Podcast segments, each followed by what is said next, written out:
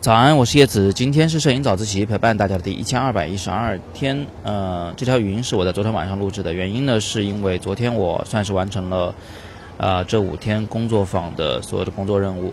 呃，我已经结束了拍摄。那在晚上呢，我因为要花很长的时间去做编辑工作，把它们排列组合，呃，组成一组连贯的。照片，然后并且配上音乐，所以时间很紧啊，我就提前录早自习，并且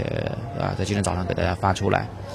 那么首先呢，跟大家交个底，就是之前我不是计划去学校里或者是渔民家里、学生家里住一晚上嘛，但是没有成功，因为政府有规定啊，就是任何游客都不许在那里住。我之前其实问过学校，学校说是 OK 的，但是可能当时是因为他的英文不太好，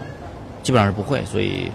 他说 yes，但是我想他应该没有明白我的意思，所以当我那个傍晚到了，重新到了学校的时候，他很惊讶，然后通过 Google 翻译，我们交流了半天，最后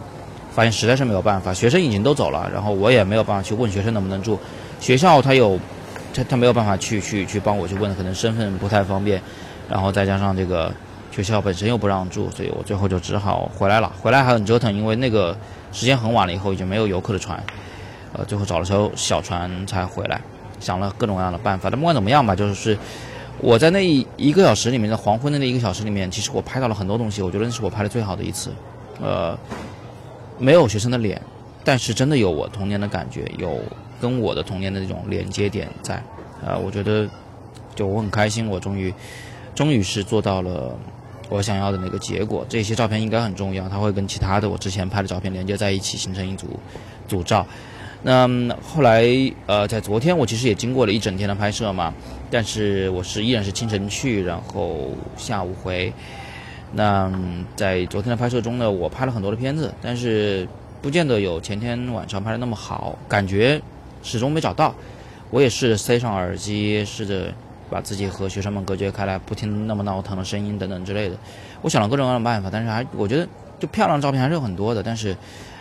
真正特别精彩的。能够跟童年有连接点的照片呢，并不是特别的多，就是看上去还像是别人的童年，不像是我的童年。